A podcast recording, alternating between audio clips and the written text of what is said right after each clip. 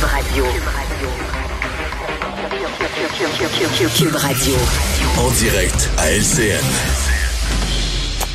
On joint Mario Dumont maintenant dans son euh, studio de Cube. Mario, le trophée de chasse de la CAQ, Bernard Drinville, s'est expliqué aujourd'hui sur sa décision de, de se lancer en virant capot.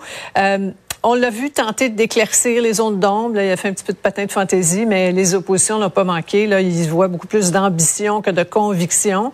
Et bien des gens se demandent si la CAQ ne, ne caracolait pas dans les sondages. Est-ce qu'il se serait lancé? Ben, c'est une bonne question. Je pense que d'abord, la catastrophe n'est pas arrivée dans la conférence de presse. Commençons par dire ça. Là. Tu sais, ça a tenu la route, ses explications. Euh, il est allé au front dès le départ en disant que je comprends là, que là, on fait quelque chose dans le Canada. Donc, comme disant ça, mis de côté la souveraineté. Donc, c'était quand même relativement clair. Mais il y a deux, à mon avis, il y a, survécu au poteau d'exécution, hein? C'est, ça qu'il a utilisé Ouais, comme expression ouais, ouais. Mais, mais il y a deux groupes de personnes que ça pourra pas convaincre. Euh, bon, les premières, euh, on vient de le mentionner. Là, C'est les gens qui, qui vont y voir toujours euh, opportunistes puis tout ça. Puis c'est certain que c'est plus facile de recruter là, quand un parti est à est à 45% dans les vies. Encore probablement bien plus fort que ça dans les vies. C'est certain qu'il y a toujours des gens qui vont dire bon ben il va là, il y a une job. En même temps, on pourrait dire il quitte aussi une job qui était plus payante. Il décide d'aller dans l'engagement politique. Mais on se comprend là, qu'il y a C'est l'attrait du service public, Mario, mais Ouais. c'est l'attrait du pouvoir aussi. Dans Voilà, c'est le meilleur résumé. Euh, Tu viens de tout résumer, Sophie. C'est à la fois le mélange de l'attrait du service public, mais d'un attrait du pouvoir, puis l'attrait d'une certaine certitude là, de, de, de gagner ses élections, en tout cas d'une très forte Ouais. confiance de gagner ses élections. L'autre groupe qu'on pourra pas convaincre, c'est les gens qui sont dans leur cœur là, indépendantistes, convaincus. Pour eux, vire ça de tous les bords, ils vont voir ça comme un, un abandon, une, trahis- une trahison, un de leurs guerriers là, qui vient de lâcher le drapeau, traverser dans le camp adverse. Ah, il. Et même, je dirais, sur les réseaux sociaux, là, aujourd'hui, on l'a senti, même hier, ça a même, je dirais, ça a requinqué, là, ça a redonné vie à certains indépendantistes qui, ont été piqués par ça, là, qui l'expriment. Ah, Comment le Parti québécois va pouvoir, parce que c'est sûr que c'est un coup dur en même temps pour le Parti québécois, là, qui perd un de ses, un de ses, ses anciens officiers seniors. Ouais, Comment ouais. tout ça va se jouer? Ben, on va le savoir dans les semaines à venir. Ouais, il y a M. Blanchette qui était un petit peu plus nuancé, un peu plus doux peut-être dans les. Donc ça tranchait avec les réactions de certains de ses anciens collègues du PQ.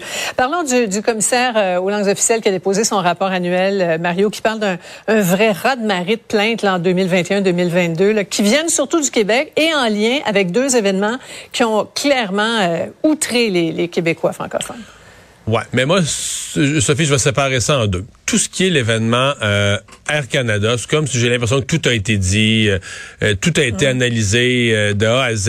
euh, on savait qu'il allait avoir des plaintes. Ce que j'ai trouvé beaucoup plus significatif, c'est que le commissaire aux langues officielles, dans son rôle quand même, M. Théberge a un travail délicat à faire, qu'il aille aussi haut et fort là, à parler de la situation de la gouverneure générale. C'est beaucoup plus délicat. Air Canada, c'est une entreprise privée. Euh, la commissaire est habituée de leur taper ses doigts pour du mauvais service dans les avions. Ce sont, des- sont des habitués du commissaire aux langues officielles.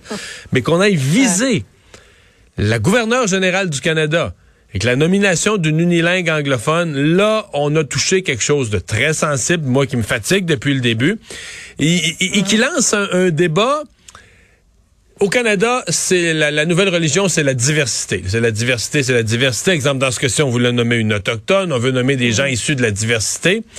Et c'est comme si là, la diversité rentre en concurrence dans certains cas avec le fait de parler français.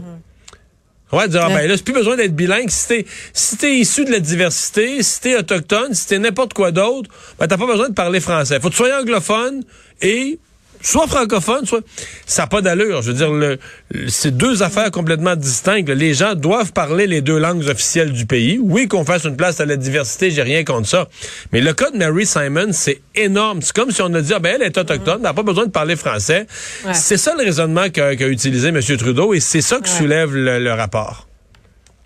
Pas besoin trois cartes, une carte c'est assez.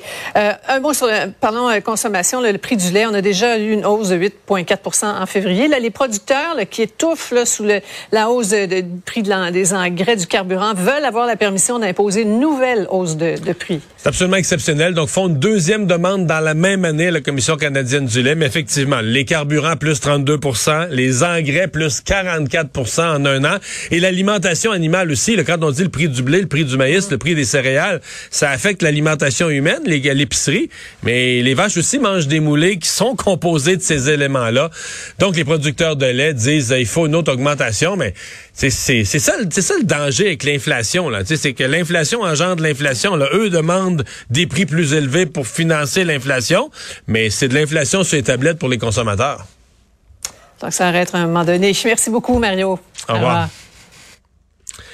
Alors finalement, Alexandre, qu'est-ce qu'on surveille dans l'actualité? Mais dans l'actualité en ce moment, mais on surveille la baignade, Mario. La en baignade. fait, je vais me reprendre personne ne surveille la baignade, Mario. C'est un problème. Ah, on n'a plus de sauveteurs. Hein? Pénurie de sauveteurs. Mais là, je, je vois des, des, piscines, des plages qui vont rester fermées, ben, des, heures, des, heures, restreintes. On, on, avait vu ça beaucoup autour des piscines municipales. Il y a beaucoup de municipalités qui ont de la difficulté à embaucher en ce moment. Mais là, c'est la CEPAC, hein, la Société des établissements de plein air du Québec, qui déjà là devait retirer la baignade surveillée dans trois de ces établissements au Québec. Maintenant, c'est le Parc national de la Pointe-Taillon au lac Saint-Jean qui dit, eux aussi, de leur côté, vont devoir fermer la plage à la baignade surveillée parce qu'ils sont incapables de recruter des sauveteurs. Ça leur en prendrait quatre pour offrir le service sur sept jours. Pourtant, ils sont incapables d'en avoir un seul. Mais je voyais qu'en Montérégie, euh, il y a des retraités des gens qui ont été d'excellents nageurs toute leur vie, des retraités qui viennent agir comme sauveteurs. Euh, pour permettre que les piscines ferment pas, pour permettre à des jeunes, de, de des enfants, des jeunes, d'avoir accès aux piscines. Euh, J'ai même reconnu une fille de Richard-du-Loup, une femme de qui était monitrice de natation, qui donnait des cours de natation quand moi j'étais enfant, puis qui est maintenant à la retraite en Montérégie et qui euh, s'offre pour... Euh, donc... Euh, faut, faut redoubler de solutions du genre pour être capable d'offrir de la baignade. Du côté, par exemple, de la ville de Saguenay, on a augmenté les prix il y a trois ans. C'est passé un taux horaire de 22 dollars de l'heure environ pour les sauveteurs et ils ont assez de sauveteurs pour ouvrir plein rendement leurs sept piscines dans la ville. Est-ce que c'est une solution? Il y a celle des retraités aussi, mais chose certaine, il va falloir redoubler, le faire des pieds et des mains mais pour être capable le service. que des, dans la courte saison qu'on a de baignade, que des plans d'eau, des piscines soient fermés faute de sauveteurs. J'ai l'impression qu'il n'y a pas une journée qui passe sans qu'on découvre un nouveau secteur qui est affecté par la pénurie de main-d'œuvre. Merci Alexandre. Merci à vous d'avoir été là. Prochain rendez-vous demain 15h30. Bonne soirée. Sophie Durocher prend le relais.